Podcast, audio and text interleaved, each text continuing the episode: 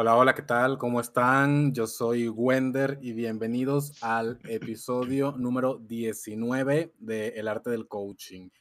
Yo creo que este es como, como el episodio 1 de la temporada 2, porque vamos a arrancar una nueva era de, episodios que va sobre todo por la frecuencia en la que los vamos a subir y por el nivel de temas que vamos a tocar en, en esta nueva temporada. Y quería empezar esta era con un invitado muy especial hablando de cosas que, que, bueno, que nos importan a todos y yo creo que pocos se atreven a, a, contar, pero mi amiguísimo, mi amiguísimo del alma, así que lo va a hacer Weiler Cetina, queridísimo amigo, ¿cómo estás? Hola, hola, mi amigo Wender, muy bien, muy emocionado, muy agradecido contigo de dar inicio a esta temporada 2 en en AR del coaching y pues bueno, aquí listos para, para hablar de cualquier tema, abiertos completamente en, en disposición y bueno, listos para lo que viene. Oye, ¿ya has escuchado los episodios de, El arte del coaching en algún sí, momento? Sí, claro, algunos, algunos he escuchado. Sí. Bueno, y me imagino que habrás visto que en algunos he hablado solo, en otros he hecho meditaciones, en otros he tenido invitados muy profesionales que nos han apoyado muchísimo. Y en este particularmente quise invitarte a ti porque hay unos temas que a la gente, yo creo que a la gente les perturba muchísimo y, y nos y la gente empezó a preguntar muchas cosas y yo creo que nadie mejor que tú para hablar de, de lo que vamos a hablar el día de hoy.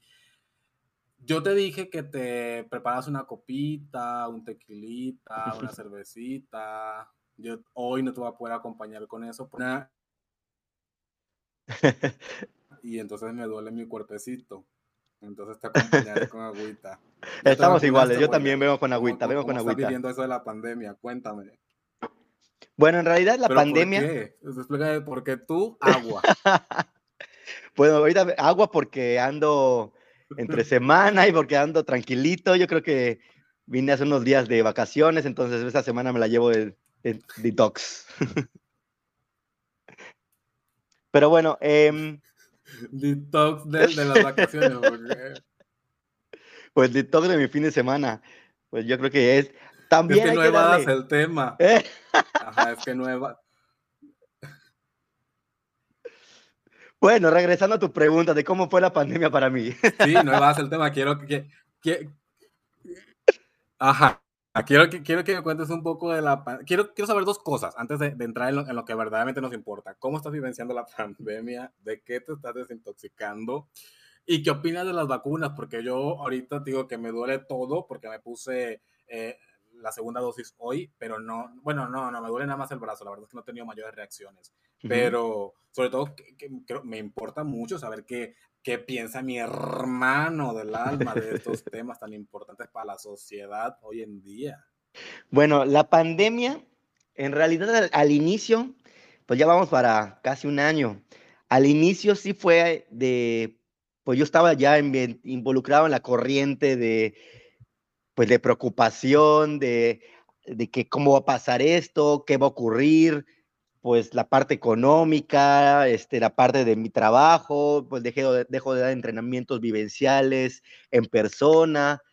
Eh, bueno, no sabía ni cómo iba a ocurrir, entonces sí me metió un poco en la parte de preocupado por saber cómo, iba, cómo, iba a pasar todo esto.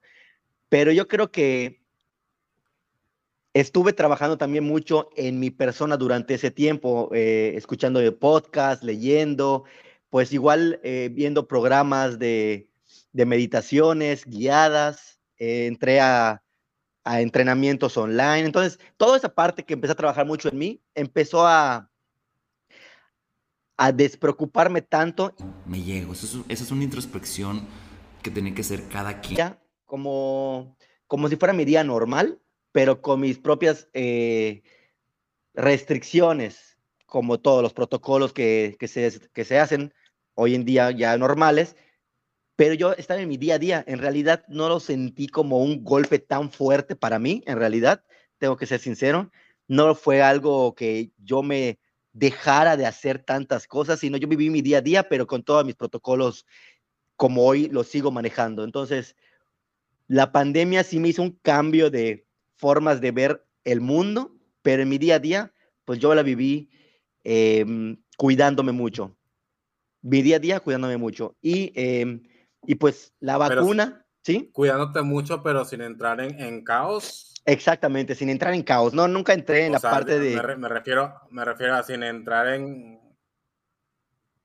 en nervios, en, en psicosis, o sea, me, quiero imaginar que lo que, lo que lo que experimentaste fue precaución más que, que, otra cosa, ¿no? Exactamente, exactamente. Fue más de preocupa de, perdón, de precaución, más que vivir en ansiedad, en psicosis, en esto se va a acabar, el mundo va a explotar y todo lo que ocurrió, ¿no? Que te llevaba muchas cosas emocionales en tu día a día y sobre todo los que vivimos con, con hijos, casados, o bueno, toda esa parte que ya estás encerrado en casa, entonces todo lo que conlleva todo ello, pues yo no lo viví, yo no lo viví de esa parte. Entonces, más que estar preocupado, viví en, en mí mismo, en la parte emocional y eso me ayudó muchísimo.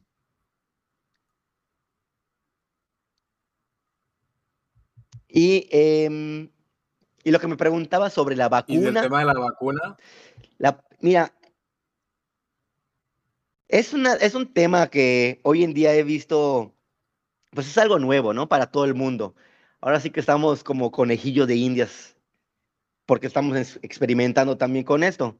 Entonces, para mí, yo creo que es algo que si estamos viviendo esto, pues hay que vacunarse, yo creo, ¿no? Al final yo sí no me voy a vacunar, en estos momentos ya estoy viendo la, oportunidad de irme para, para Estados Unidos para, para tener ello, pero sí es algo que yo creo que hoy en día vivimos más con vivimos con una mejor calidad de vida vacunándonos que seguirnos cuidándonos y protegiéndonos de toda esa parte. Entonces, es una que por otra, es una balanza. Entonces, yo creo que, en esos momentos, si hay la oportunidad de vacunarse y tiene la oportunidad de, en México, ya seas maestro o persona adulta mayor y que puedes ya entrar a esa parte, te puede vacunar, adelante. Y si no, y tiene la oportunidad de irte a Estados Unidos, como hoy mucha gente lo está haciendo, pues yo creo que es una mejor manera para que el mundo también vaya trabajando y la economía también vaya funcionando de la mejor manera.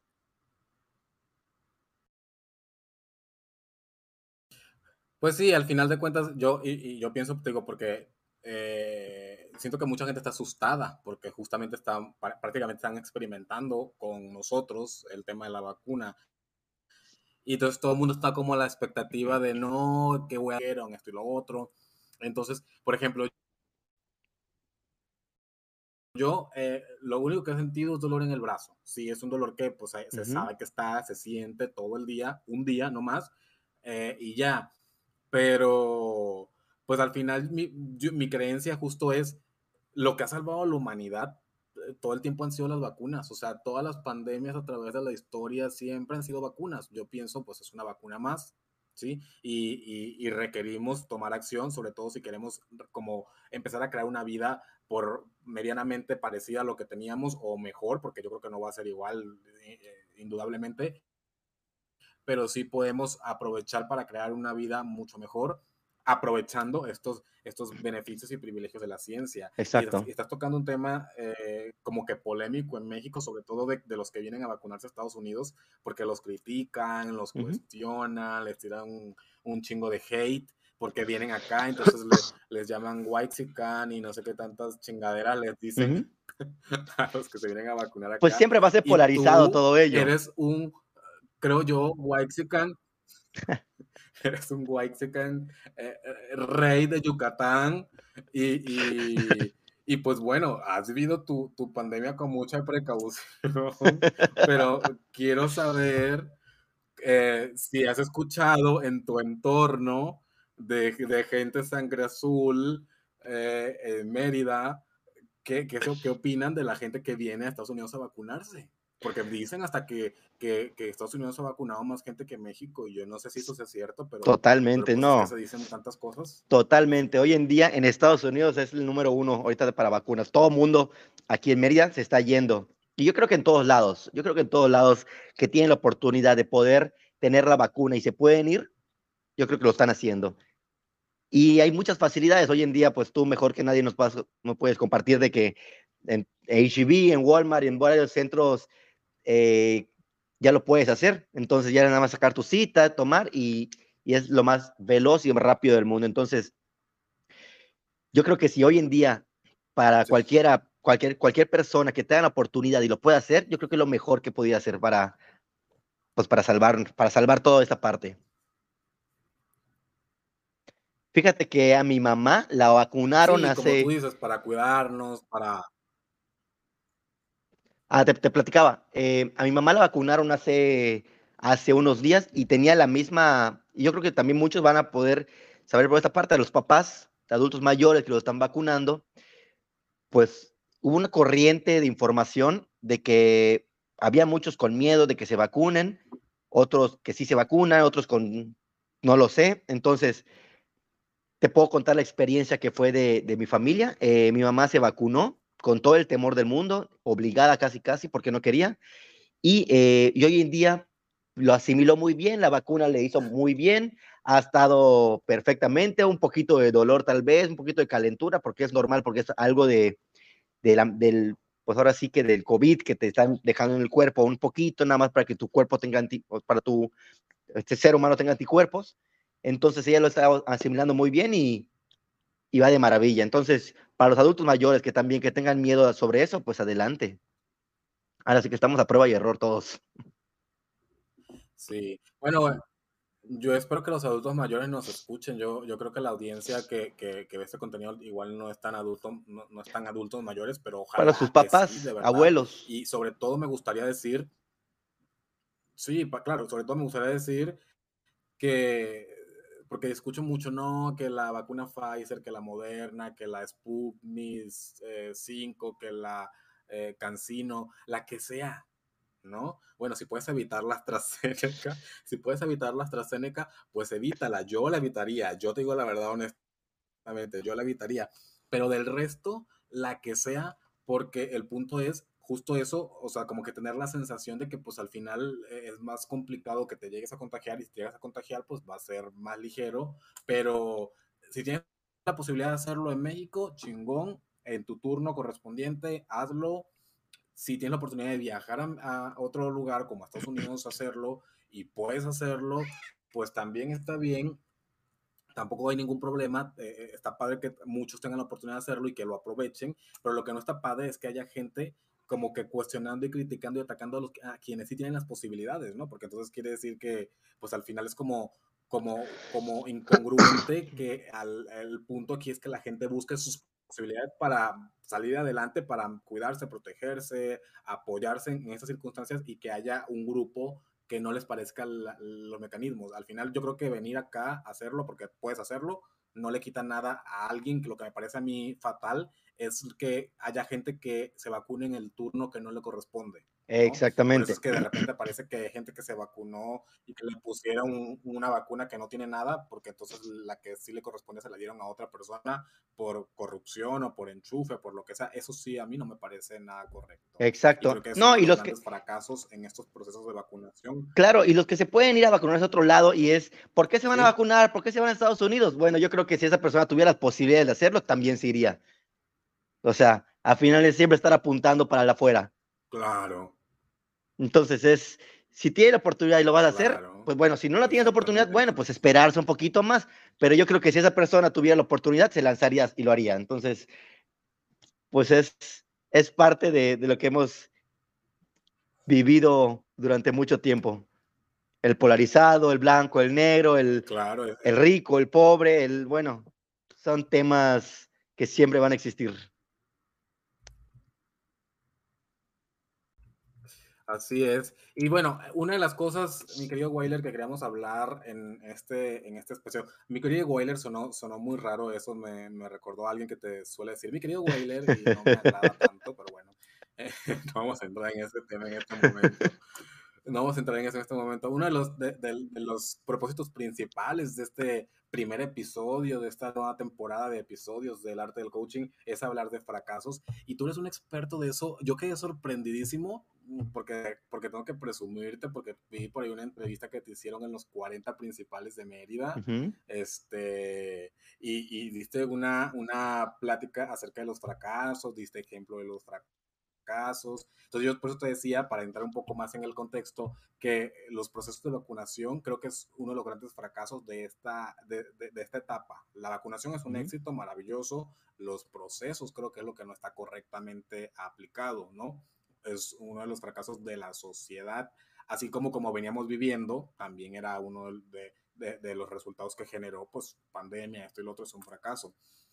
Y tú en una entrevista, eh, pues hablabas un poco de, de, tu vida y de todo lo que, lo que habías interpretado como fracaso y como aprendizajes, pero me gustaría como poder eh, entender tu punto de vista acerca de, de cómo interpretamos eh, el fracaso hoy en día de, de, muchas maneras y cómo puedo anteponerme, sobreponerme ante el fracaso. Por ejemplo, los que se quedaron sin trabajo, los que se divorciaron, Em, los que tuvieron que vender sus carros para sobrevivir eh, en, el momento de la crisis. Eh, o sea, muchos, muchos escenarios que para la gente son fracasos y entonces dicen, bueno, los que perdieron gente, eh, que, que, que, la gente puede decir, no, pues es que lo peor que ocurrió es la pandemia, porque entonces me he ido de la mierda, ha pasado muchas, muchas situaciones que a mí me han afectado, a mi entorno, entonces ven todo como un fracaso. ¿Tú has experimentado algo así este tiempo o todo lo que tú has vivenciado en estos últimos meses, meses ha sido no, sí. mieles y gloria del éxito? No, ojalá, ojalá fuera así. Bueno, yo estaría ahorita en, en otro lado, ¿no? Pero fíjate, yo estaría en Tulum en esos momentos. Mira, fíjate, en los fracasos, los fracasos es el, el mayor área de oportunidad para un ser humano para crecer. Entonces, durante durante todos esos tiempos yo creo que hemos vivenciado por todos lados los fracasos, como quiera ser que para ti sea un fracaso. Para mí un fracaso es algo que no funcionó como tú lo estabas planeando, de la manera como tú lo estabas creando y ejecutando, y bueno, no funcionó, y eso para mí es un fracaso. No sucedió como tú lo pensabas, sucedió de otra manera que no te funcionó, que no te sirvió. Entonces, para los que la gente que, pues, muchísima gente que perdieron su trabajo, que cerraron sus negocios, que se divorciaron, que terminaron con su pareja, eh, que tuvieron que vender muchas cosas para poder, ahora sí que sobrevivir de alguna manera, comer. Bueno, hubo de todo, hubo de todo. Fue ahora sí que maldita pandemia, ocurrió para todos, nos pegó de, de alguna manera. Para unos poco peor, para otros más o menos, como haya sido. Pero yo creo que nos, todos nos pegó de alguna manera, de cierta manera. Eh, el fracaso, porque es un fracaso mundial, natural, que es, una, es, es un área de oportunidad como ser humano, porque yo creo que todos los que vivenciamos la pandemia, quien quiso tener la oportunidad en ese momento de, de ver qué es lo que la pandemia me está dejando y qué puedo hacer con esto y creció de alguna manera. Yo creo que, por ejemplo, en mi caso, hablo de mi área personal, pues yo me metí, me involucré demasiado en redes sociales, eh, abrí una página que se llama Macro Mindset, que es, me dedico al coaching y me dedico a la reprogramación mental. Es decir, busqué otras áreas de oportunidad que yo las tenía completamente cegadas en otro momento. A eso me refiero con el fracaso. Cuando tú vivencias el fracaso, ¿qué, qué vas a, ¿cómo lo vas a utilizar para crecer? Aprender de ello y salir adelante. Entonces, los que se quedaron tal vez en el momento de, porque te ganó más tu emoción, tu dolor, la frustración, la victimez y echarle la, culpa al gobierno y echarle la culpa a tu jefe que te corrió y echarle la culpa a Hacienda porque, te, porque no le bajó impuestos y echarle la culpa, y echarle la culpa, y echarle la culpa a todo, pues nada más te quedas en una parte de, de, de frustración. Y estás vivenciando frustración, frustración, frustración en todo momento y, y es total, pero no hay crecimiento, nada más estás apuntando hacia dónde. Claro que en algún momento tienes que vivenciarlo, pues todo lo vemos vivenciado, no es como que de un lado le voy a brincar y me la voy a comer toda, sino que realmente requieres vivir esa parte para volverte a ir del otro lado. Pero muchos yo creo que se quedaron en la parte de la victimez y de estar apuntando y no vieron que hayan otras áreas de oportunidad para seguir creciendo. Yo creo que ahí fue el juego del ser humano en donde puedes aprovechar el caos para poder crecer. Porque si si con este caos pudiste crecer y te fue mejor que como te iba antes, vas a tener, cuando regreses a normalidad, un área de oportunidad y un área de expertise para lo que tú quieras, mucho más grande que la que tenías hace un año. Si te quedaste todo el año vivenciando victimez, vivenciando frustración, vivenciando eh, ahora sí que echarle la culpa a todo el mundo, pues no aprendimos nada eh, durante este caos. Entonces, yo creo que quien lo pudo aprovechar y quien lo supo aprovechar y quien pudo crecer para eso, va a tener un área de crecimiento gigante, regresando ya a la normalidad, que va a ser la nueva normalidad. Que no vamos a regresar a lo mismo que antes, por supuesto. Avanzamos, yo creo que 5 o 10 años de un año para acá, en tecnología, en formas de vivir, en formas de, relacionarnos, en internet, en redes sociales, en todo. Crecimos entonces, quien se quedó hace un año en lo mismo, le va a costar más trabajo salir más adelante. Y quien pudo aprovechar esto como área de oportunidad en vez de sufrimiento, pues le va a ir, va a ir muy bien, va a crecer, va a crecer muy bien. Yo creo que. Yo sé de primera mano que a ti te ha ido muy bien en, este último año, te ha ido chingón, has crecido mucho, has hecho muchas cosas. Eh, eh en tus proyectos, en tu trabajo, en todo te, te ha ido muy bien. Eh, sin embargo, no, no has experimentado algún momento en este último año donde tú puedas decir, eh, puta, fracasé en esto y aprendí tal cosa. O sea, este, o en esto, o sea a, ese punto quiero, quiero, quiero llevar como esta plática, sobre todo a, a, ver si, si dentro de todo lo maravilloso que pudo haber sido tu año, porque creo que a ti te favoreció muchísimo, hubo algo que ocurrió que no fue como tú querías y tú aprendiste algo de eso. Fíjate. O sea, como una conversión fresca con la que estés trabajando justo tus equipos. Sí, sí, sí tuve. Mira, fíjate que mi, mi, mi, mi fracaso, y ahora sí que voy a sincerarme y abrirme aquí en arte del coaching, es algo que normalmente es muy, muy privado, pero no vivencié mis fracasos de una manera eh, tangible en el sentido de que, bueno, perdí mi trabajo, perdí esto, o sea, no lo sentí de esa manera. Más bien mi fracaso fue eh, del otro lado, es decir, me fue tan bien en muchas cosas por como te platiqué, todo lo que dejé de hacer lo aproveché para hacer otra cosa. Entonces empecé a crecer mucho que en algún momento dije, pues me des, o sea, empecé a volar de más, ¿no? Empecé a irme de más. Entonces, en algún momento sí sentí como que perdí un poco el piso en el que casi, casi me la pela el mundo, ¿no? En ese sentido. Puede sonar eh, egocéntrico, puede, puede sonar, pero yo sí lo vivencié de alguna manera. Suena, suena mucho a Luis Miguel.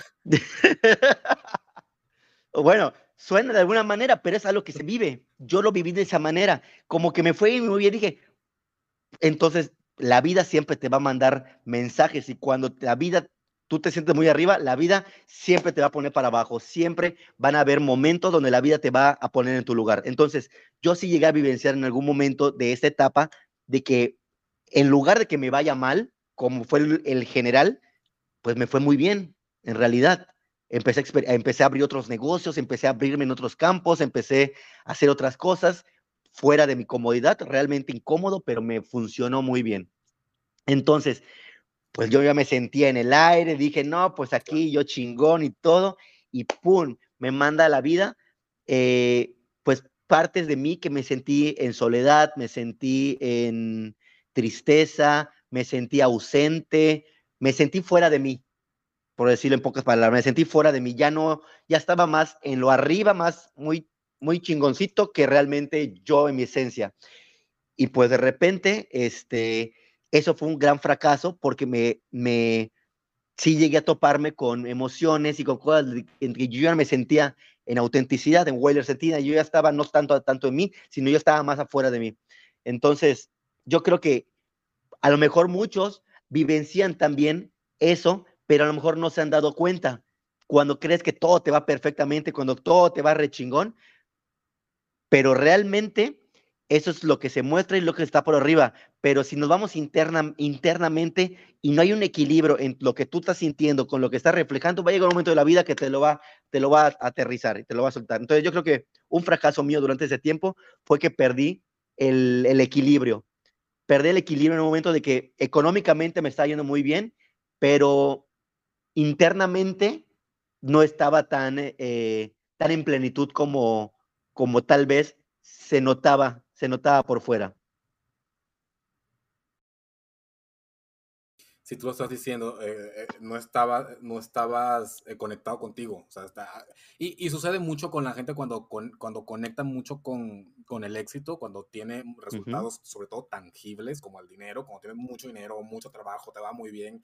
Si no estás en un punto en el que tienes los pies en la tierra, es cabroncísimo que pierdas el piso, entonces tengas todos los resultados muy chingones y aparentemente te está yendo muy bien, pero tú internamente te sientes desconectado, vacío, triste. Entonces es como de cara al público puedes estar en, lo máximo, pero en, en, ti, en tu casa, en tu espacio, pues experimentas una soledad, pero eso tiene que ver con que sí, te, Totalmente. te desconectas de ti. E, eso, eso sobre todo ocurre cuando tienes un chingo de resultados eh, y, y, no estás consciente de que al final esos resultados los creaste tú y, y no tienen que ver con, con, con, lo que está afuera, sino con, Exactamente. con tu esencia. O sea, si, sin tu esencia no ocurre ese resultado.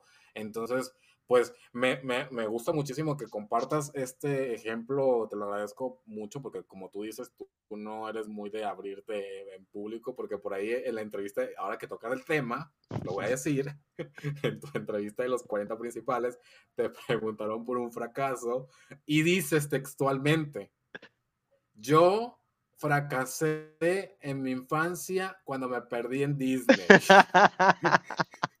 y yo decía, no mames, o sea, tú tienes idea la cantidad de gente en el mundo. Deja tú en Monterrey, en Mérida, en México, eh, Tulancingo, ¿qué te importa? En el mundo que quisiera fracasar como la infancia. Es más, te voy, a, te voy a contar el contraste. Tú, es, tú, tú, decías textualmente, citabas textualmente, bueno, más bien, yo cito textualmente que tú decías eh, que te perdiste en tu infancia en Disney. Disney. Entonces tú, es, tus emociones eran eh, miedo, soledad, abandono y, y, y, y, ya. O sea, sufrías en Disney perdido. Puta, yo me quise perder en Disney, hubiera querido. Yo me perdí en una central de autobuses. yo me perdí como a los ocho años en una... Eh, y obviamente estamos conscientes que pues yo vengo de Venezuela, en ese tiempo viví en Venezuela, no es igual que México, es, es un tantísimo eh, más peligroso, eh, no, bueno, no hay comparación, ¿no? Entonces yo me perdí en una central de autobuses y yo experimenté literal lo que es el, el, el miedo de, de, ser un niño de la calle. Mi miedo más grande en ese momento de haber perdido en la, en la terminal de autobuses es que me iba a convertir en un niño de la calle, porque en Venezuela había muchos niños en la calle, todavía hay, me imagino que muchísimo más que antes, pero en mi infancia yo veía a los niños de la calle y mi miedo más grande era ser un día un niño de la calle. Entonces, cuando me perdí en la central de autobuses, pues ese era mi miedo, hasta que un policía me agarró, me llevó a una oficinita y luego mi mamá fue y me, me, me rescató y aparte me regañó y me estiró las orejas porque me perdí, ¿no? Entonces, pero eso es un trauma que me marcó. Entonces, yo cuando tú dijiste eso, yo dije, no mames, o sea, yo me hubiera querido perder, perder en Disney y, y ese fracaso a mí, por lo menos, lo hubiera recordado con con, con gracia. ¿no? bueno, pero es que mi fracaso, a mí me preguntaron, este, ¿cuál es tu mayor fracaso de, la infancia? Pues tienes que responder rápido, lo primero que se me vino fue lo que yo vivencié cuando yo era un niño de 5 años. Pues un niño de 5 años no sabe que está en Disney, no sabe que es una central de abastos, solo sabe que se perdió, que se siente triste, abandonado, frustrado y que no sabe qué va a hacer con la vida y nunca va a regresar a ver a, ver a sus papás. Entonces yo fue lo claro. que sentí en ese momento. Pues gracias a Dios que fue en Disney y ahí pues nada más me bocearon y regresé con, con Mickey y me llevó con mi mamá, pero... Y no en una central de autobuses en Venezuela. Pero es que sí es cierto, o sea, que tú tienes razón, obviamente que un niño no, un niño pues solamente experimenta las emociones de, de miedo, de abandono, Exacto. De, de, o sea, el, el, niño experimenta las emociones, no importa el, el, el, contexto. Claro. Eh, el punto es que pues a mí me causó mucha gracia, yo quería bolearte con tu ejemplo, yo dije, porque decía, güey, qué pedo con pinche ejemplo, o sea, de, de, niño bien, pero bueno, pues es mi envidia, es mi envidia, es como que como que nada más, nada más eso.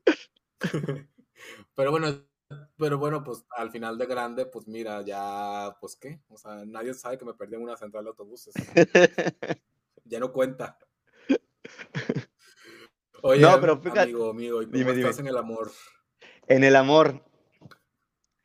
Pues el amor, el amor es... Fíjate que es un tema para mí que, que siempre ha sido mi,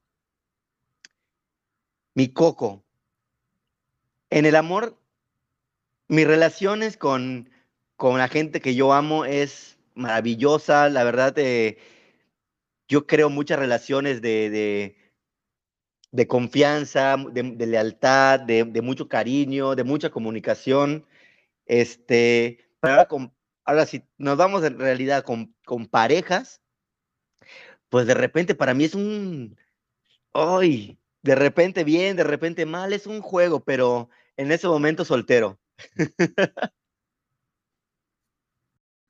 Pero yo creo que, yo creo que al final tú te frustras por el resultado, o sea, porque, porque me imagino que lo intentarás muchas veces. Tú eres de esos que lo intenta y lo intenta y lo intenta, todo el tiempo está intentándolo, estás chingón, y te frustras por el resultado. Pero entonces tú crees en, en, tu, desde, tu, desde tu vista que pues que tienes mala suerte o que está, o, o no sé, o, o, lo ves como, como, una, como, como con una connotación negativa o que es una barrera para ti. Y yo desde fuera digo, qué chingón, y por eso digo que, por eso digo que eres, eres el más indicado para hablar de esto, porque has experimentado tanto que tienes un montón de vistas y de panoramas y de experiencia para que puedas opinar, hablar sobre... Es que no tiene tanto que ver eh, que puedas tú hablar de esos temas porque tengas una relación perfecta, sino con la cantidad de experiencias que tienes, que puedas compartir tus experiencias. Por eso tú puedes convertirte en el Dios del amor y la gente puede preguntarte cosas y tú puedes responder maravillosamente porque para todos vas a tener una respuesta. Pues ahora sí que tanta experiencia como tú me dices, tampoco, tampoco, ¿verdad? Pero sí, este, sí he tenido... Que no te queme, que no te sí, queme. Sí, sí, tampoco. Pero sí, mira, em, yo creo que una relación de pareja es, un, es como un baile, es, es dar, recibir, aflojar, soltar, luego volver a dar, y es una sinergia entre, entre ambas personas.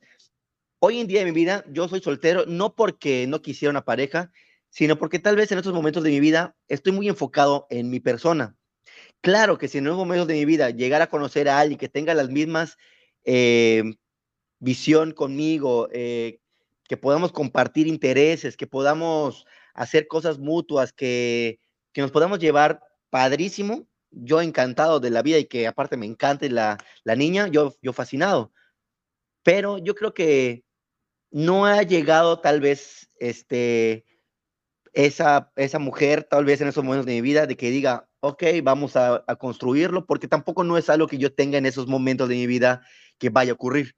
Yo creo que también eso lo vamos creando. Entonces, cuando tú tienes claro de que estás abierto a la posibilidad de que llegue alguien, pues va a llegar. En esos momentos tal vez yo soy tan enfocado en, en mi vida, en mi crecimiento personal, que tal vez no me he dado la oportunidad de, de conocer a alguien para, para el siguiente paso, pero de que, de que me encanta el amor y de que soy, yo soy del más, yo soy de esas personas de que, de que piensa de la película de Disney que llega el príncipe con su princesa y va a ser felices para siempre y, y, van a vivir con perritos. Yo creo en eso.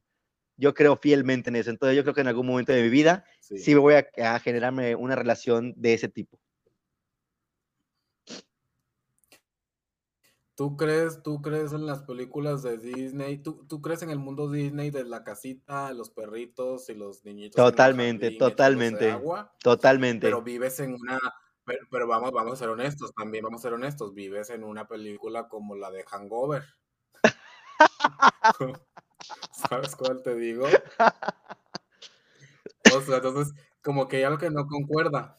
Y yo, yo siempre te lo he dicho, yo siempre te lo he dicho, y yo algo que admiro de ti es que tú vives el presente, o sea, siempre estás muy uh -huh. conectado con lo que está ocurriendo en este momento.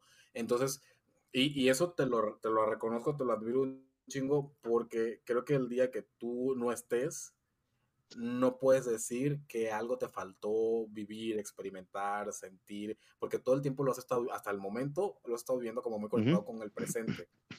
Y creo justo que al final conectado con el presente, hay una parte de ti que está muy conectada con un molde eh, social que creo yo, honestamente, que ni va contigo, y no digo que vaya a ser así siempre, bueno, creo que en este momento no, eh, pues creo porque tampoco va con la generación actual, es decir, eh, y me refiero al molde de estudiar, trabajar, casarte, tener hijos, jubilarte, vivir felices hasta que te mueras. Creo que eso como tal, que es algo a los que, para lo que nos prepararon a todos, ya no está funcionando de esa manera.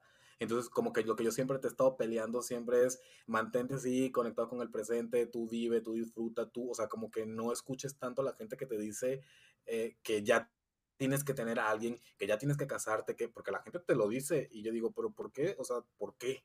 Si no ocurre orgánicamente, ¿por qué tienes que buscarlo solo para, para construir ese molde eh, o para encajar en ese molde social que pues a lo mejor a ti ni te, ni te da placer, ni, lo disfrutas, o sea, a lo mejor no, no, a lo mejor sí va a ocurrir solo en algún, a, los, a tus 50, a tus 40 y tantos. Sí, en, en, nuestras capacidades eh, y en irlas reconociendo. Exacto. Eh, hoy en día, bueno, hemos vivido demasiadas etapas de vida. Entonces, antes, ¿cómo era? Antes, si a los 20 años no has casado, no, ya estás quedado. Bueno, luego se subió un poquito más.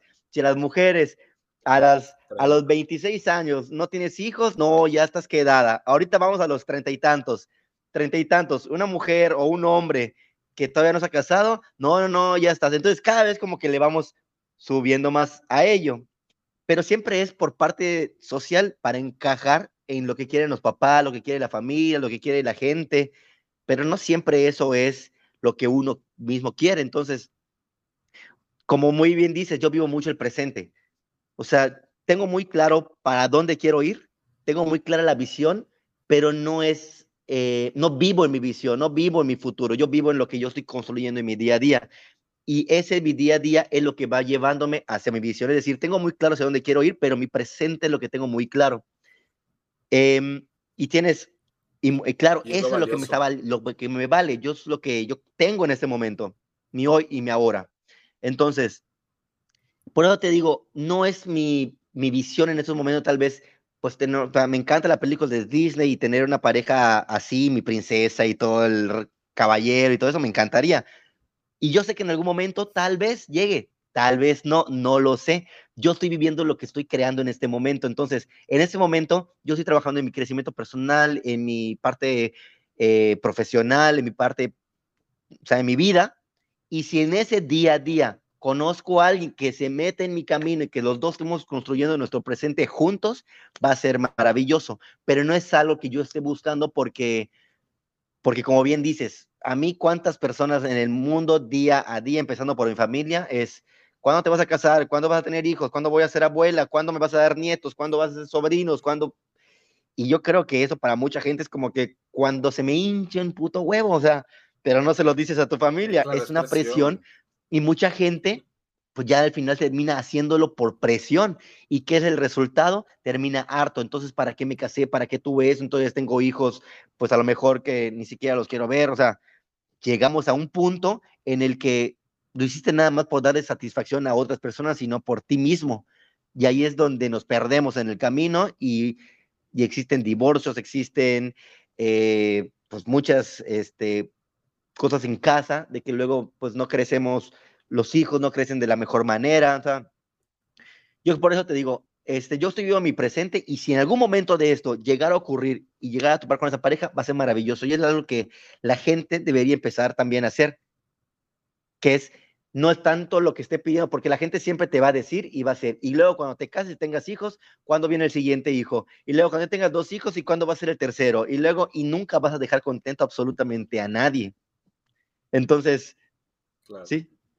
Yo creo que lo hablamos en estos días, ¿no? O sea, tú, yo creo que en estos días hablamos algo, no me acuerdo perfectamente exacto, eh, eh, exactamente qué, pero creo que era algo como, como que yo creo que lo que te tiene a ti conectado con tu vida exitosa hoy, porque eres un tipo muy exitoso, muy chingón en lo que haces, es que eres tan dueño de ti y de, y de que puedes hacer lo que quieras, cuando quieras, ir a donde quieras, que eso, eso eh, al final lo vibras y, y lo, lo capitalizas, ¿sí? Lo, al final lo capitalizas y, lo tienes tangible en resultados que la gente puede ver, no solamente tú lo puedes contar, o sea, hay cosas que no puedes contar, la gente lo ve, hay cosas que se ven y tiene que ver con que tú vives y amas la libertad y, y otros decimos el estar adueñado de, de, ti. Y yo creo que va a ocurrir, si, si ocurre, o sea, que a, alguien llegue y que a ti te es que tú digas, quiero quedarme solo con esta persona para toda la vida y tal, tiene que ser una persona que ame tu libertad y que entienda tu libertad y que te, te conecte con su libertad para poder compartirse entre los dos. Pero no entras en, el, en el, justo en el molde ese que te digo de pues la familia típica tradicional mexicana monógama que tiene hijitos y van todos los domingos a comer a un lugar padre porque creo que no no a ti no te apasiona eso y no es que y te lo pongo como ejemplo porque no ocurre nada más contigo creo que ocurre con mucha gente hoy en día y lo que más estamos experimentando en nuestra generación es los, los que decimos, no, pues yo me caso a los 30 o a los 35 o a los 40 o los días después, o sea, es la presión social o, de, o la presión de, de, los familiares o de los demás de que ya hay para cuándo y esto y lo otro, y por qué chingados, y si no quiero, y literal es como, y si no quiero, Exacto. y si, o sea, sí, o sea, porque al final estamos teniendo algo que antes no había, que es eh, eh, eh, como como preocuparte por tus emociones y por tus placeres. Y cuando encuentres a alguien con quien puedas compartir eso, exactamente. Si no, no, no, no nos conectamos. Sí, no, y pasa de repente que dices, bueno, como hombre, ¿no? Te hablo como hombre, que dices, no, pues me encantaría una mujer que sea, eh, pues de esta forma, que sea de casa, que sea ta, ta, ta, ta, ta, ta, ¿no? O sea, un molde. Y luego la tienes y te da hueva. O de lo contrario, quieres una mujer que sea muy divertida, muy alegre, muy fiestera y luego la tienes y no, prefiero que tenga la otra. Entonces, muchas veces es lo que uno piensa que quisiera tener con lo que realmente necesitas y, bueno, no tanto necesitas, sino lo que realmente es compatible para tu vida. Entonces, no es como que visualices a la mujer como la encantaría, sino lo que, como bien dices, cuando acepte mi libertad y yo acepte su libertad y entre nuestras dos libertades hagamos un match, ahí va a ser. Claro, tiene, tiene que ver completamente con, con quien tú conectes en muchas cosas. O sea, tienes que conectar con una persona más allá que con los proyectos materiales. O sea, que los proyectos materiales es la casa, eh, el carro, la familia. Bueno, la familia a lo mejor no es algo tan material, pero es un proyecto de vida importante. Eh, los viajes, o sea, tiene que ir la conexión mucho más allá. Sin embargo, yo creo que tú tienes mucha experiencia en, las, e, e, en esta carrera del amor y, en las experiencias de, de, los amoríos y por eso yo creo que la gente puede aprender de ti. Entonces, como te digo, yo hice una pregunta ayer en Instagram eh, y le preguntaba a, a, mis amigos que si tuvieran la oportunidad de preguntarle algo que les incomode en, en un tema de amor, de, de, de, corazón, si tuvieran la oportunidad de preguntarle esto a algún dios del amor o algún,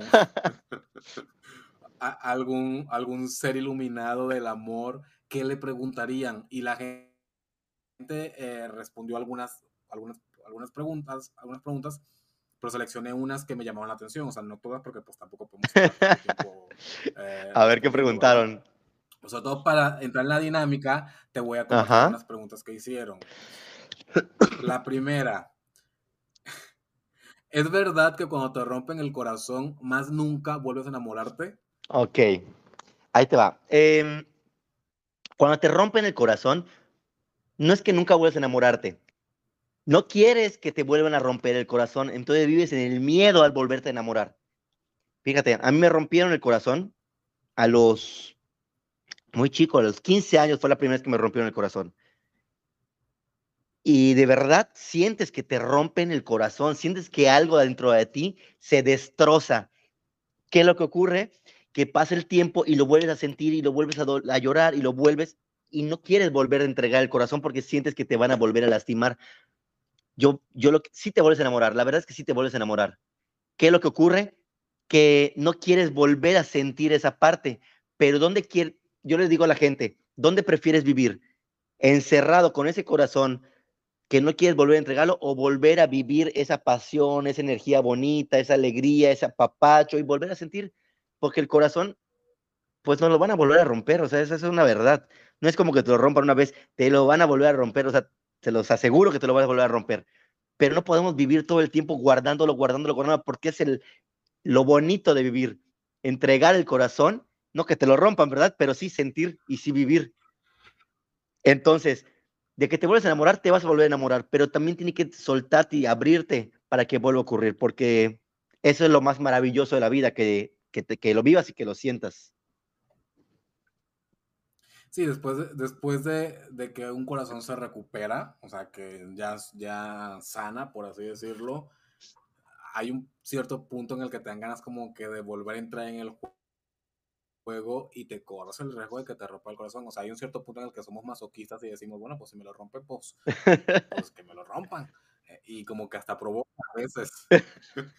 Entonces, pues sí, sí puedes volver a enamorarte y sí te van a volver a romper el corazón. Toda mientras estés vivo, viva, te vas a enamorar y te van a romper el corazón un chingo de veces hasta que te mueras. Entonces, eh, y aunque, aunque tú pretendas eh, que no te vas a volver a enamorar o, o, pretendas cerrarte al amor, yo creo que eso no se puede hacer. O sea, a lo mejor te vuelves un poco más egoísta. O escéptico. O, agresivo o escéptico, pero pues el que cae, cae. O y el amor no lo puedes, no puedes, o sea, no es como, el amor no es como que digas, eh, en ese momento sí me voy a enamorar, en ese momento no me voy a enamorar y lo puedas dominar. El amor nada más existe en el aire, es como un virus. Ahorita me conviene, ahorita Exacto. No, y exacto. Como un virus, como existe virus. el amor nada más, está en el aire. Entonces, cuando sí, te enamoras, te enamoras. No puedes decir, no, no me quiero enamorar. Te vas a enamorar si, si, si estás vibrando en esa parte con la otra persona. El amor está nada más. ¿Y saben qué? Antivacunas, para el amor no hay vacuna. Todavía no lo han hecho. Te va, te va la segunda. No, ahí está la segunda. Por primera vez en mi vida tengo una cita, pero no es para... Ah, Re, re, recapitulo. Por primera vez en mi vida tengo una cita, pero es para ponerme una vacuna. Podría entrar en depresión. ¿Cómo? Pobrecita. No? bueno, a mi querida amiga, pues, pues a lo mejor disfruta esa cita. Quién sabe si en esa, quién sabe si en esa cita encuentres la vacuna que te haga sentir. ¿Quién sabe si, el, si, la enfermera o el enfermero o...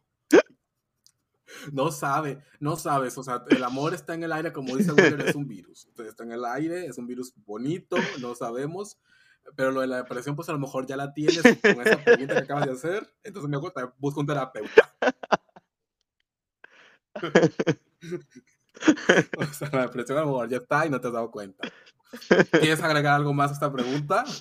No, pues decirle que hay, hay, hay apps en donde, donde puedes tener citas, muchísimas, en fin. y ya entrar a la parte tecnológica y podemos allí en Tinder. Sí, sí y, y, y, puedes eh, trabajar tu depresión también. Bueno, pues para la depresión te recomiendo eh, los podcasts del arte del coaching. Ahí te va la siguiente. ¿Qué es más bonito? ¿Darle algo a alguien comprado y de su interés o darle algo a alguien hecho por mí mismo? sé honesto, sé honesto. Yo creo ¿no? que alguien comprar algo de su interés. De entrada, yo algo hecho por mí mismo. A mí me han dado regalos hecho por sí mismo. Y digo, ¿de verdad? Una piedra, una piedra. No, una vez me regalaron. Ay, voy a empezar una a quemar. piedra con tu nombre. tú, tú, tú, di, tú, di, tú, di. No, me regalan un este. Me hacen un, un, un este. Ay, ¿cómo se llama? Un rompecabezas, unas bolitas, pero eran cientos de bolitas. Y cada bolita tenía un número. Y del otro lado tenía una letra. Otra bolita, número dos, y el otro otra letra. Bueno, y me lo dan en una cajota. ¿Qué es esto?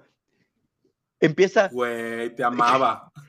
Me lo hizo en bolitas, así en cuadritos, y le pusieron uno. Entonces yo tenía que formar primero uno, dos, tres, cuatro, cinco, seis, siete, hasta mil. Y ya que llegué a mil, ahora voltearlas y era una carta.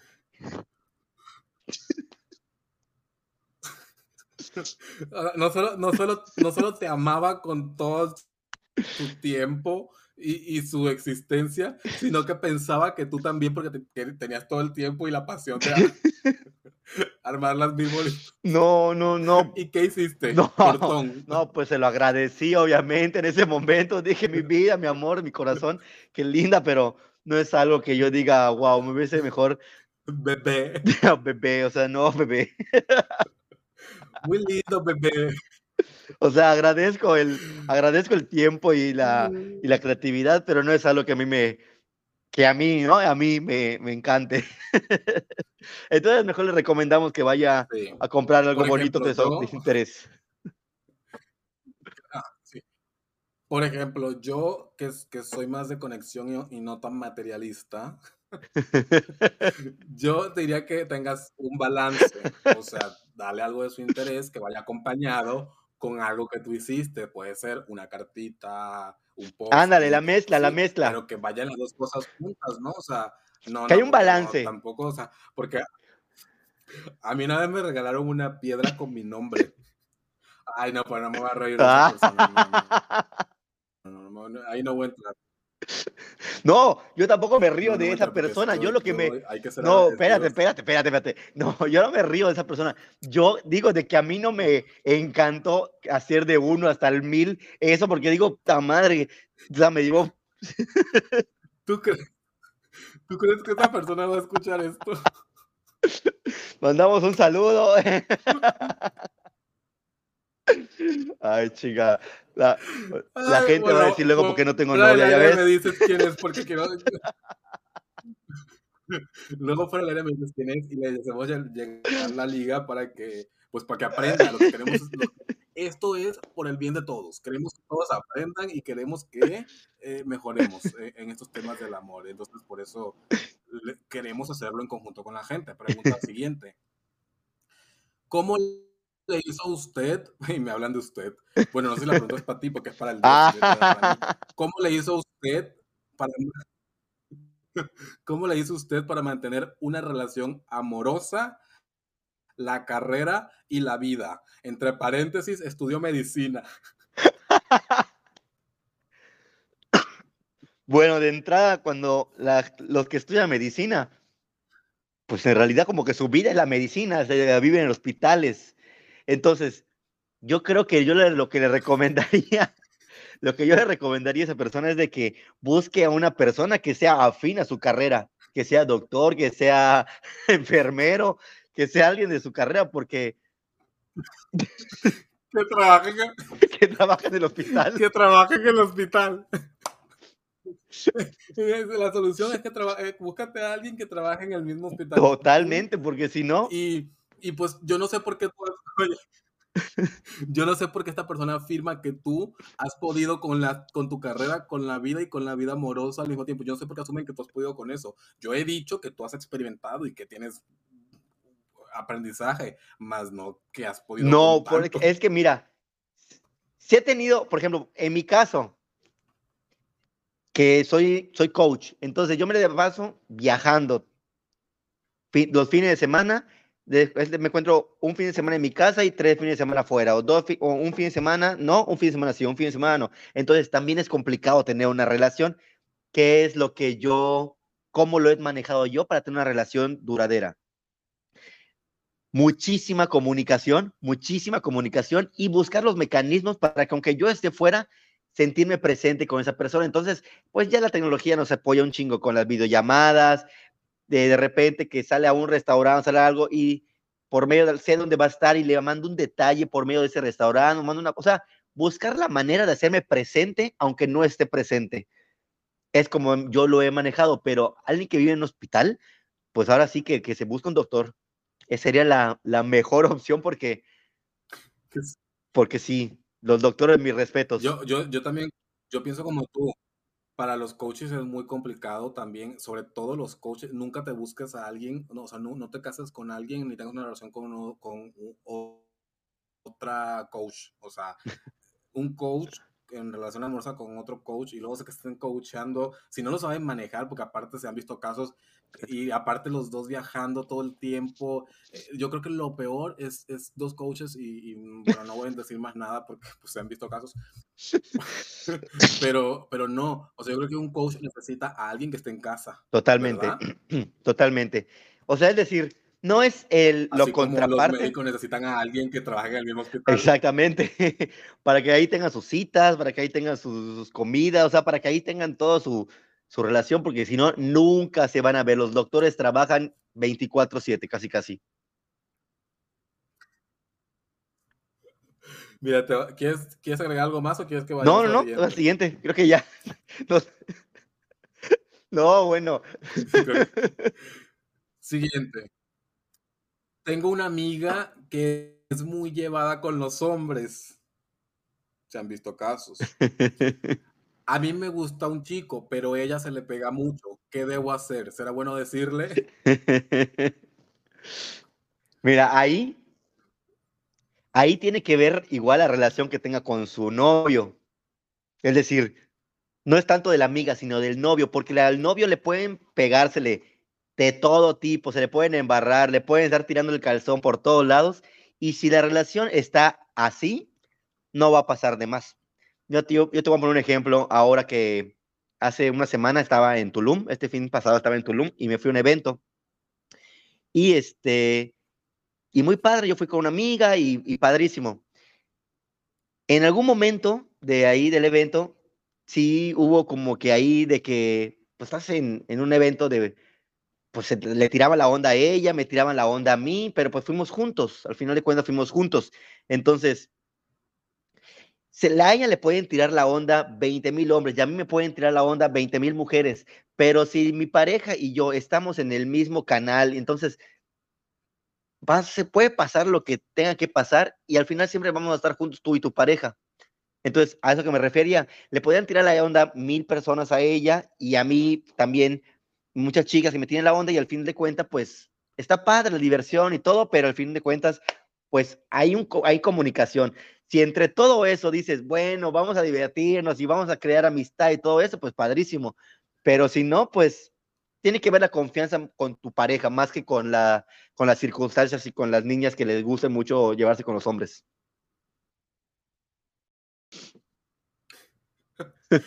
Yo creo que de entrada creo que no es tanto amiga y no también mierda ni voy a se han visto casos un poco arpía pero, de entrada creo que no es muy tu amiga pero puedes poner la prueba. Entonces tú díselo. Ponle una trampita. Oye pues es que me incomoda porque pues este chico me, me, importa me incomoda.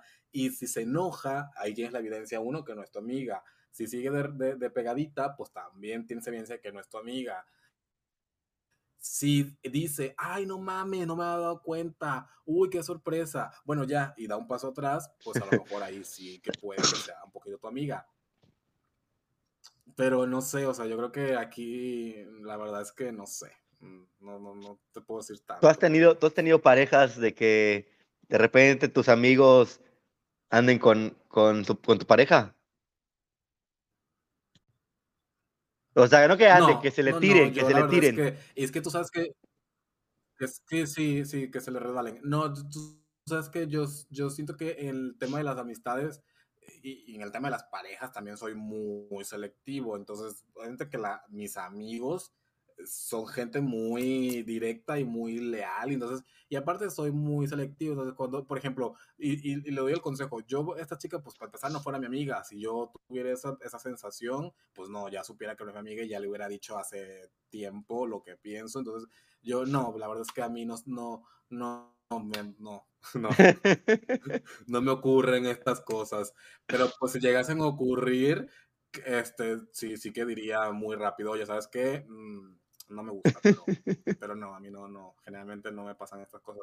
Yo también estoy muy, como que, muy tengo amigos iluminados, entonces me aprendo mucho.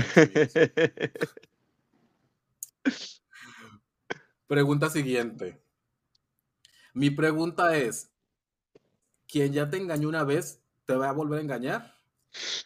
Yo creo que sí. Yo creo que quien te engaña una vez, ¿Tú crees que sí? Sí te vuelve a engañar.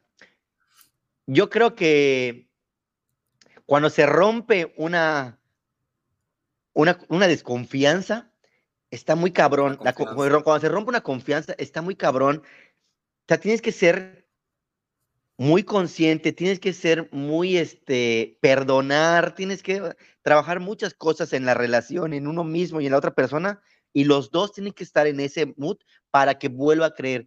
Y aún así, sigue siendo muy difícil. Hablo de parejas.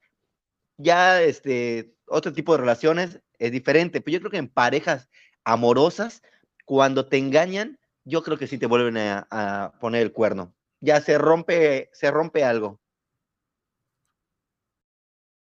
¿Tú qué crees? ¿Tú qué crees?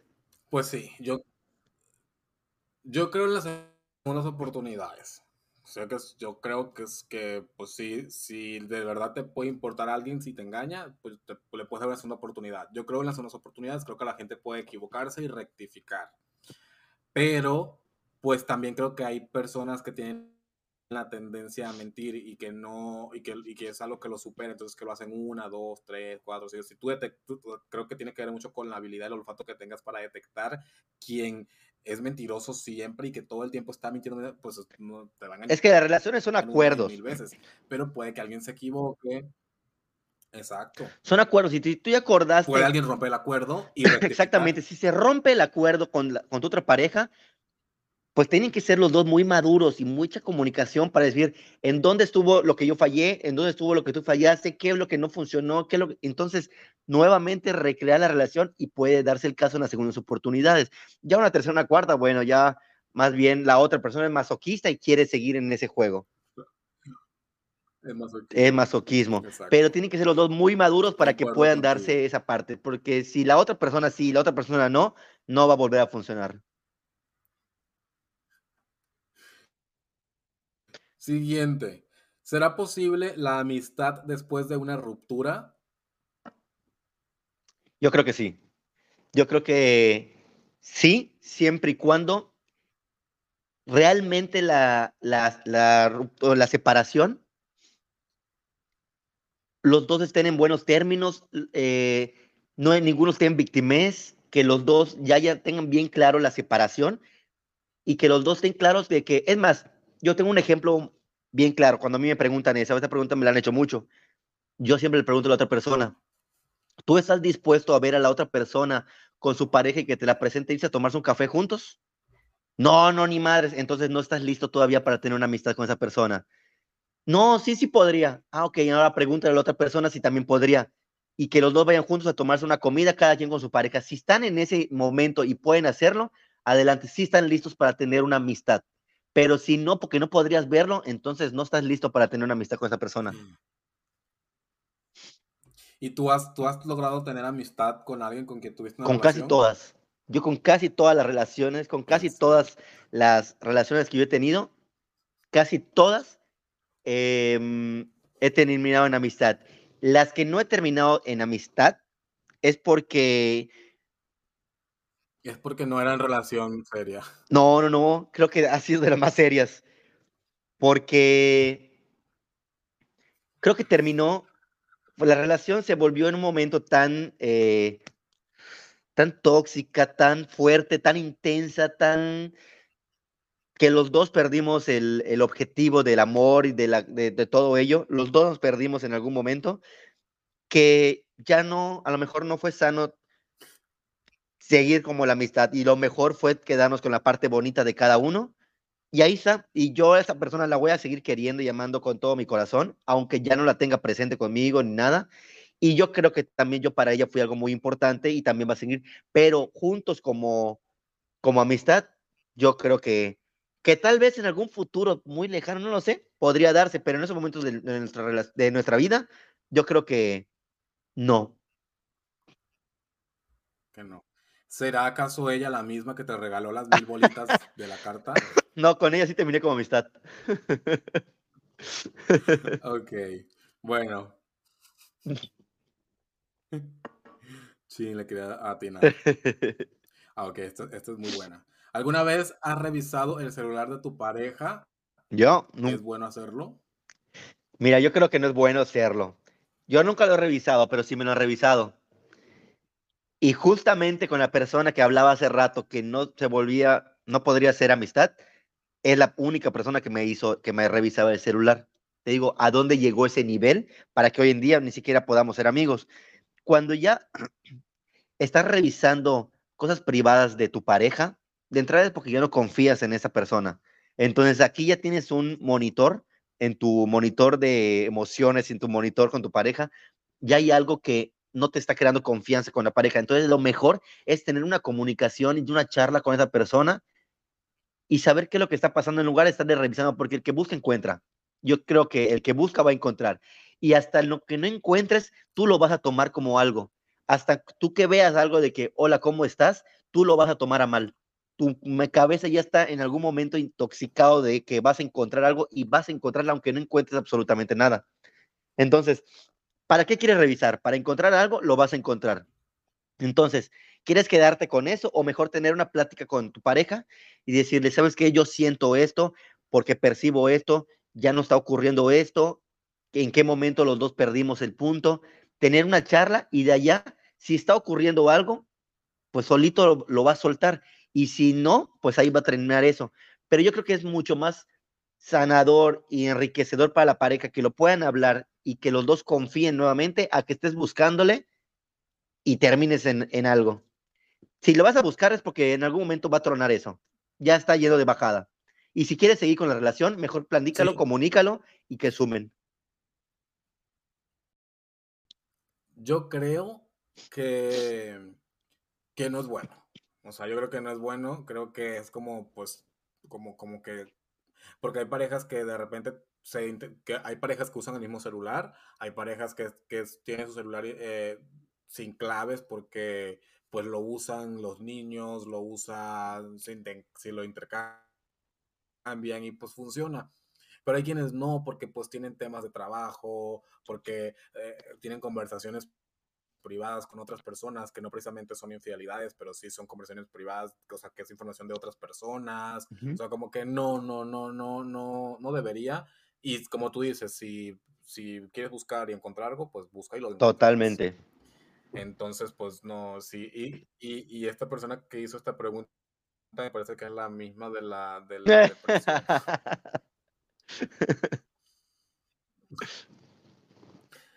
Siguiente. Yo no quiero tener hijos, pero siento culpa de tener este pensamiento. ¿Qué puedo hacer? Pues, primero, ¿de dónde siente la culpa? Es decir, que ella se pregunte, que se cuestione la culpa de dónde, de dónde viene. Porque, de dónde, es decir, si puede tener culpa porque como es mujer, entonces las mujeres tenemos una creencia de que nacimos para ser mamás, o porque tal vez mis papás me están pidiendo, como lo mismo que platicamos hace rato, em, lo que los papás y la sociedad nos dice, le están pidiendo tal vez de que cuándo va a tener hijos, cuándo va a tener hijos. Entonces, ¿de dónde? Primero que, que revise de dónde viene la culpa. Si la culpa viene por algo externo, entonces que como bien, que esas personas tengan que trabajar lo que tengan que trabajar y que ella siga viviendo su vida y lo que quiera hacer para, para sí misma. Porque nuevamente volvemos a traer hijos al mundo y luego no sabemos ni qué hacer con nuestros hijos. Entonces, primero que revise la culpa de dónde es, para qué, de dónde viene. Ahora, si la culpa es porque, porque no quisiera, pero sí quisiera, entonces ella está confundida. Entonces, más bien, la culpa siempre viene porque es algo que, que quisiera, perdón, la culpa viene porque es algo que no quisiera hacer, pero lo quieres hacer, o la revés, quieres hacer algo, pero no quisieras. Entonces, más que nada que revise de dónde viene eso para tomar una, una decisión. Claro. Sí, yo creo que al final esto ocurre mucho con, el tema de lo que hablamos hace rato de las expectativas. Exacto. A lo mejor sientes culpa por, por tu familia, por tus papás, por lo que esperan, pero yo creo que tiene que, prevalecer lo que tú quieres, lo que tú sientes. Que decidir no tener hijos es, también es una buena decisión y si eso a ti te da paz, es, es, una muy buena decisión, como también es válido que en algún momento decidas cambiar de opinión y tenerlos al final de cuentas el punto es que la decisión que tú tomes a ti te dé libertad. Si eso te conecta con tu libertad y te da paz, eh, la decisión es correcta, aunque haya gente que no la comparta y que no la entienda. Totalmente. ¿Verdad? Totalmente. Siempre, siempre la decisión que venga de uno mismo, no venga de otras personas. Porque pueden decidir el mundo entero por ti, hasta la religión misma, pero eso no te da paz. Entonces siempre toma la decisión que venga de tu corazón, que te haga sentirte pleno, que te haga sentirte eh, orgullosa de ti, que te haga sentirte a ti. No tomes una decisión porque te lo piden otras personas. Claro. Siguiente. Eh, tengo miedo de nunca tener novio. Me siento desesperada y nomás no llega. Fíjate, eh, yo le diría a esa, a esa niña de que no ponga expectativas de cuándo debe llegar. Es que viva el presente, como lo que platicábamos igual, que viva su día a día, su presente, que se ame, que se crezca personalmente, que estudie, que siga creciendo, si ya trabaja, que sea la más chingón en su trabajo, que sea ella adueñada de ella misma y cuando ella se ame tanto, tanto, tanto, que sea tan chingona, que se quiera tanto, en algún momento va a causar tanto impacto en la gente que los hombres le van a llegar a como así, pero por montones. O sea, que no se desespere de eso, sino que ella crezca, porque si todo el tiempo está buscando de que no me llega ninguna cita, no me, no me liga nadie, no me dice nadie, y todo el tiempo está buscando afuera, no va a llegar está pensando más en fuera que en uno mismo. Y cuando estás ahí, no te estás, no estás eh, vibrando, no estás sacando, no estás brillando por ti. Entonces no, no lo vas a encontrar. Más que nada, que regrese a ella misma, que se ame totalmente y en ese momento va a llegar cuando menos se lo espera.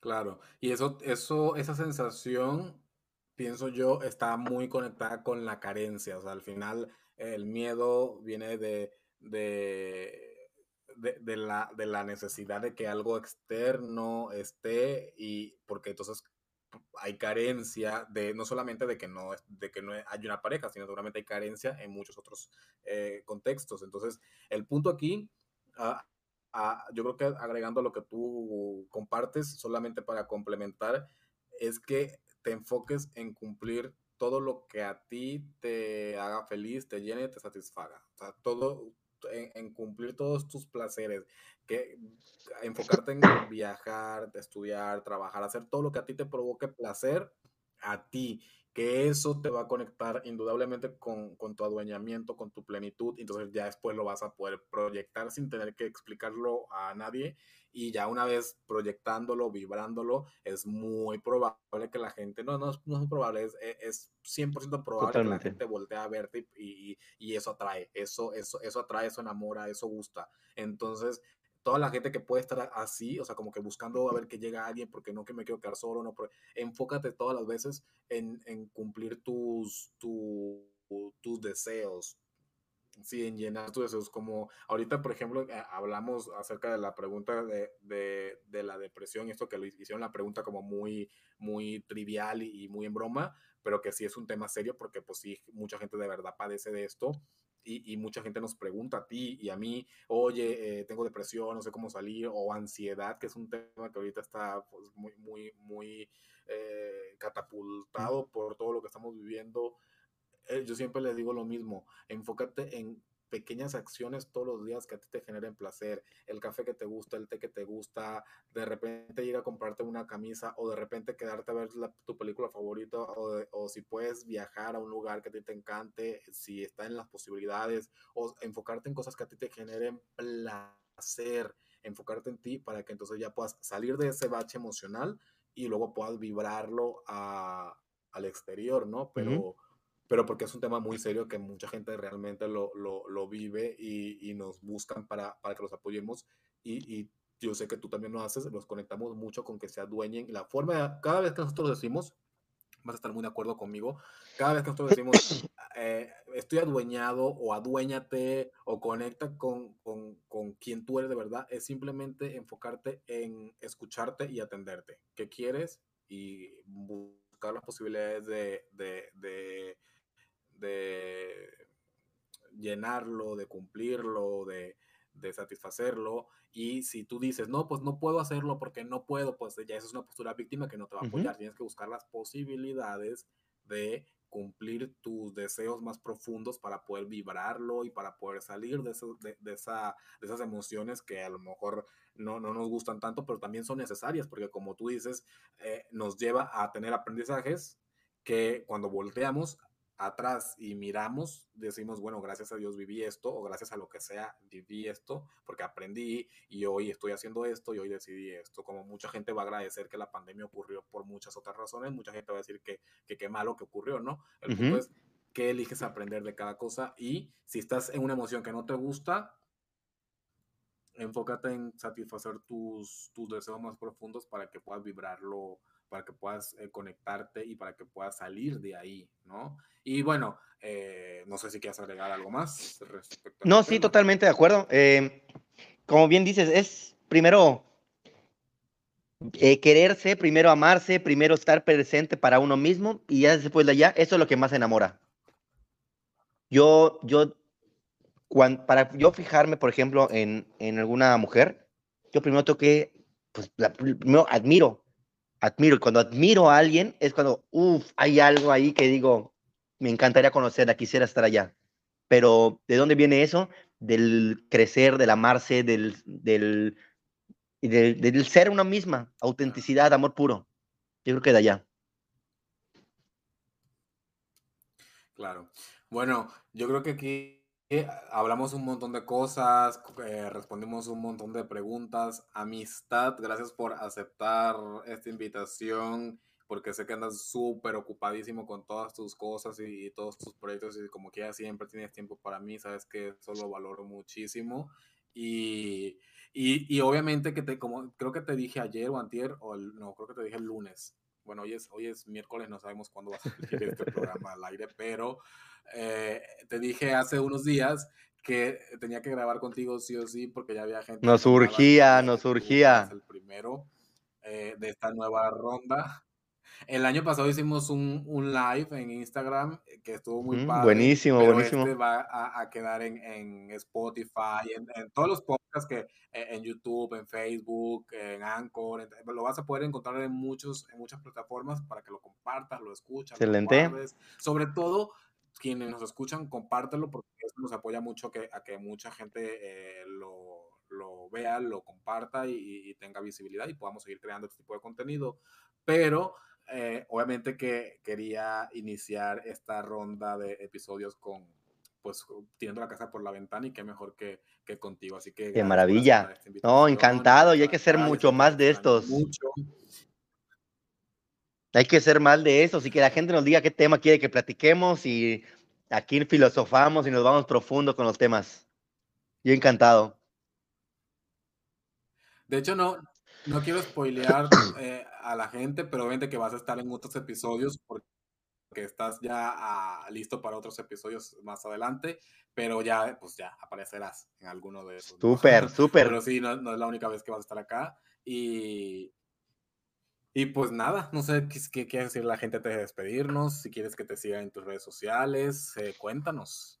Pues bueno, si quieren, eh, igual eh, me pueden seguir en mis redes sociales, en Wailer Cetina, en Instagram.